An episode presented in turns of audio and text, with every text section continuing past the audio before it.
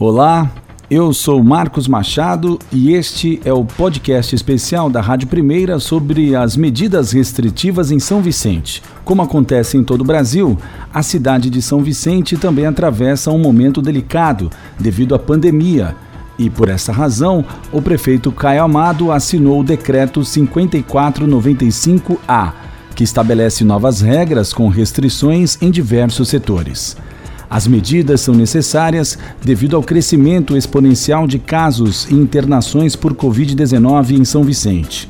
As novas regras valem até o dia 4 de abril.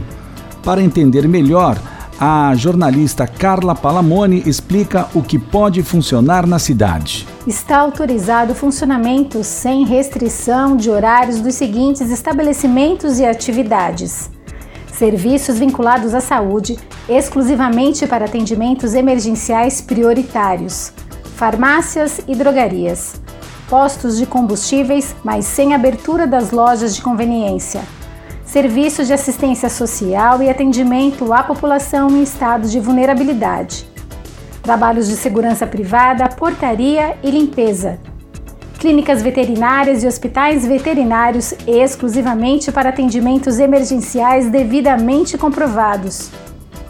Hotéis, pensões e outros estabelecimentos de hospedagem exclusivamente para atendimento a clientes corporativos e contratos de moradia. Hospedagem para turismo ou lazer está proibida. Vale lembrar que nestes locais o acesso à área de lazer e outros espaços de uso comum devem ser interditados e as refeições deverão ser realizadas exclusivamente nos quartos. Obrigado, Carla. Agora, o repórter Rafael Henrique completa a lista de atividades que podem funcionar nesse período.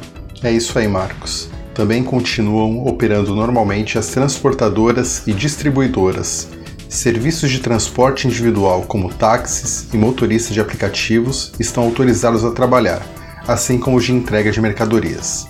Atividades retroportuárias, industriais, cuja paralisação afete o abastecimento e os serviços essenciais, comércio atacadista de hortifruits, imprensa e atividade jornalística, como é o nosso caso, e por fim, os serviços funerários também seguem funcionando sem restrições. Mas alguns serviços estão permitidos com horário mais restrito de funcionamento, das 6 da manhã às 8 da noite, não é verdade, Rafael?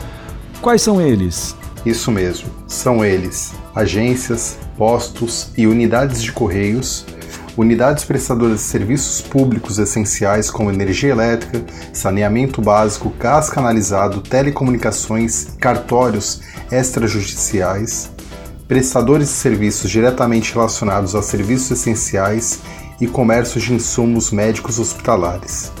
Já com funcionamento liberado de segunda a sexta-feira, das 6 da manhã às 8 da noite, e aos finais de semana apenas por delivery, estão permitidos mercados, mercearias, açougues, peixarias, quitandas e padarias, além também de distribuidoras de gás e lojas de venda de água mineral. Todos esses estabelecimentos citados deverão seguir os protocolos de segurança para evitar a propagação do coronavírus. Será permitida a ocupação de 30% da lotação máxima nos locais. É obrigatório o uso de máscara, distribuição de álcool gel e distanciamento social. E é proibido o consumo de refeições tanto em balcões como áreas de alimentação. Os serviços administrativos, em geral, deverão adotar o método home office ou teletrabalho, ou seja, cada um trabalhando dentro de sua casa, a não ser que o trabalho presencial seja extremamente necessário. As feiras livres não poderão funcionar durante o período de restrição, de acordo com o decreto em vigor. E nos supermercados e hipermercados não será permitida a venda de produtos considerados não essenciais, como eletrodomésticos e eletroeletrônicos. Esses equipamentos terão de ser mantidos em áreas isoladas. Delivery está liberado. É isso, Isabela Teixeira? Sim, o funcionamento de delivery está liberado para mercados, mercearias, açougues, peixarias, quitandas, padarias distribuidoras de gás e lojas de vendas de água mineral, das 6 da manhã às 8 da noite.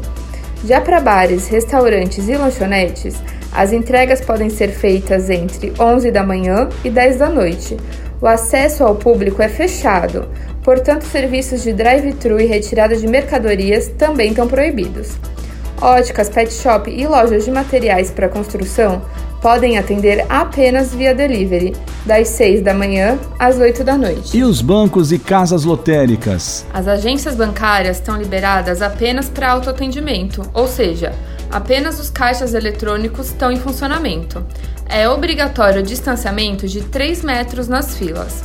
As lotéricas podem atender de segunda a sexta, entre as 9 da manhã e as 6 da tarde. Não são permitidos os serviços de jogos, apostas e sorteios. Já as obras de construção civil ficam suspensas, exceção feita a serviços emergenciais de manutenção, obras de segurança estrutural e zeladoria pública e privada. A prestação de serviços de manutenção de equipamentos, assistência técnica, oficinas de conserto e manutenção de sistemas de segurança privada deve ser feita por delivery. O atendimento presencial é permitido em casos excepcionais. E o transporte público? Como ficou, Guilherme Sibílio? Funcionam normalmente, porém é importante destacar que com horário reduzido, de segunda a sexta-feira, das 6 às 9 da manhã e das 5 da tarde às 8 da noite. As frotas estão liberadas apenas para trabalhadores essenciais, autorizados pelo decreto. Os serviços de táxi e aplicativo de corrida estão permitidos. As pessoas podem circular nas ruas somente para compra de remédios, aquisição de produtos essenciais, atendimento ou socorro médico de pessoas ou animais, embarque ou desembarque de terminal rodoviário, atendimento de situações emergenciais, necessidades inadiáveis e prestação de serviços autorizados pelo decreto. Atividades físicas individuais estão proibidas e as praias seguem interditadas. Mas se alguém precisar sair, como pode comprovar a necessidade? Bem, como comprovante, é possível utilizar os seguintes documentos: prescrição médica ou nota fiscal de medicamento, atestado de comparecimento à unidade de saúde, nota fiscal ou recibo de compra do estabelecimento de serviço essencial, carteira de trabalho, olerite ou documento que comprove a prestação de serviço ou atividade autorizada pelo decreto, como passagem de ônibus ou outra forma de comprovação de situação emergencial ou necessidade inadiável.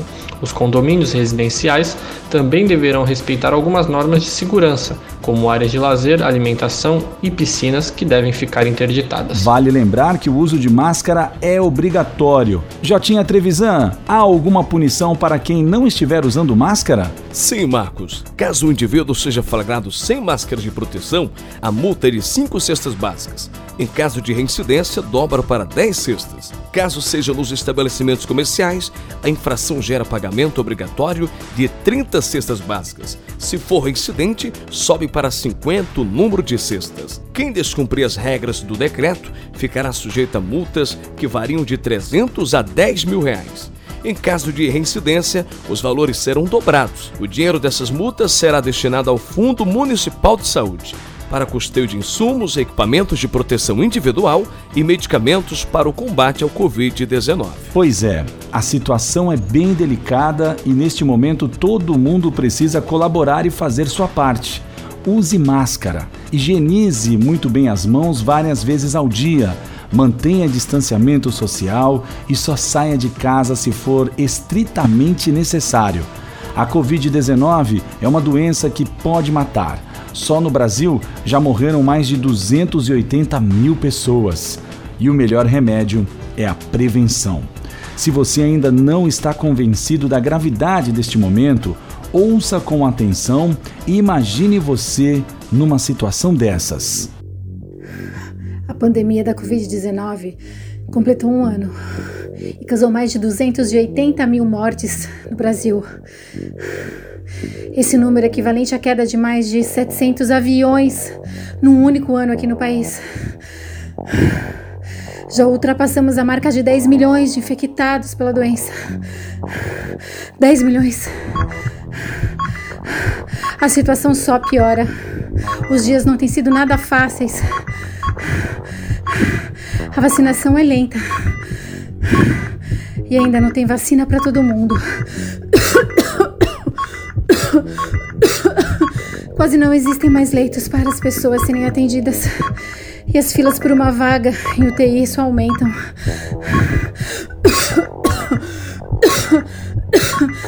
Covid ataca principalmente os pulmões, a pessoa pode morrer por não respirar. Não consigo mais respirar.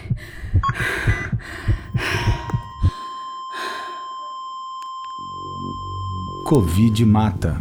Proteja-se. Prefeitura Municipal de São Vicente. Podcast Medidas Restritivas em São Vicente. Produção da Rádio Primeira, disponível no YouTube, site oficial da Prefeitura Municipal de São Vicente e também nos aplicativos de podcast. Apresentação: Marcos Machado. Participações: Carla Palamone, Guilherme Sibílio, Isabela Teixeira, Jotinha Trevisan e Rafael Henrique. Redação: Guilherme Sibílio. Interpretação: Carla Palamone. Direção: Mara Prado.